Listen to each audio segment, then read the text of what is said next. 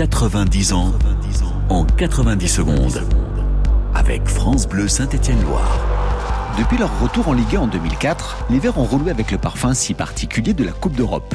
La compétition a forcément une résonance particulière pour ce club qui s'est révélé aux yeux de la France du football grâce à ses épopées européennes passées. La sixième place, décrochée dès la saison suivante, a permis aux joueurs d'Elibop de participer au troisième tour de la Coupe Intertoto. L'épreuve, disparue en 2008, permettait aux vainqueurs de décrocher un billet pour la Coupe UEFA, l'ancêtre de la Ligue Europa. Pour les SS, c'est deux petits tours et puis s'en va. Après avoir éliminé les Suisses du Neuchâtel Xamax, une équipe alors entraînée par l'ancien vert Alain Guéguerre, la SS s'est heurtée aux Roumains de Cluj. Après un nul 1 1 en Roumanie, les Verts se sont fait surprendre au retour dans le forêt. Menés à deux reprises, ils ne peuvent faire mieux que 2 à 2, un résultat synonyme d'élimination. La cinquième place, obtenue en 2007-2008, notamment grâce aux 16 buts de Bafetimbi Gomis, permet aux Stéphanois de se qualifier pour la Coupe UEFA Saint-Etienne Coupe d'Europe. Les Verts écartent la poêle Tel Aviv lors du tour préliminaire et décrochent leur billet pour la phase de groupe. Mieux même, puisqu'ils terminent premier d'un groupe dans lequel figurent les Danois de Copenhague, les Norvégiens de Rosenborg, les Belges de Bruges et les Espagnols de Valence. L'aventure s'arrêtera en huitième de finale face au Werder de Brême après avoir écarté les Grecs de l'Olympiakos Le Pirée au tour précédent. Cette saison-là, la SS évite aussi de peu la relégation. Laurent Rousset a été remplacé par Alain Perrin. Le nouvel entraîneur est accompagné d'un adjoint, Christophe Galtier, dont personne ne peut alors imaginer qu'il va marquer l'histoire du club.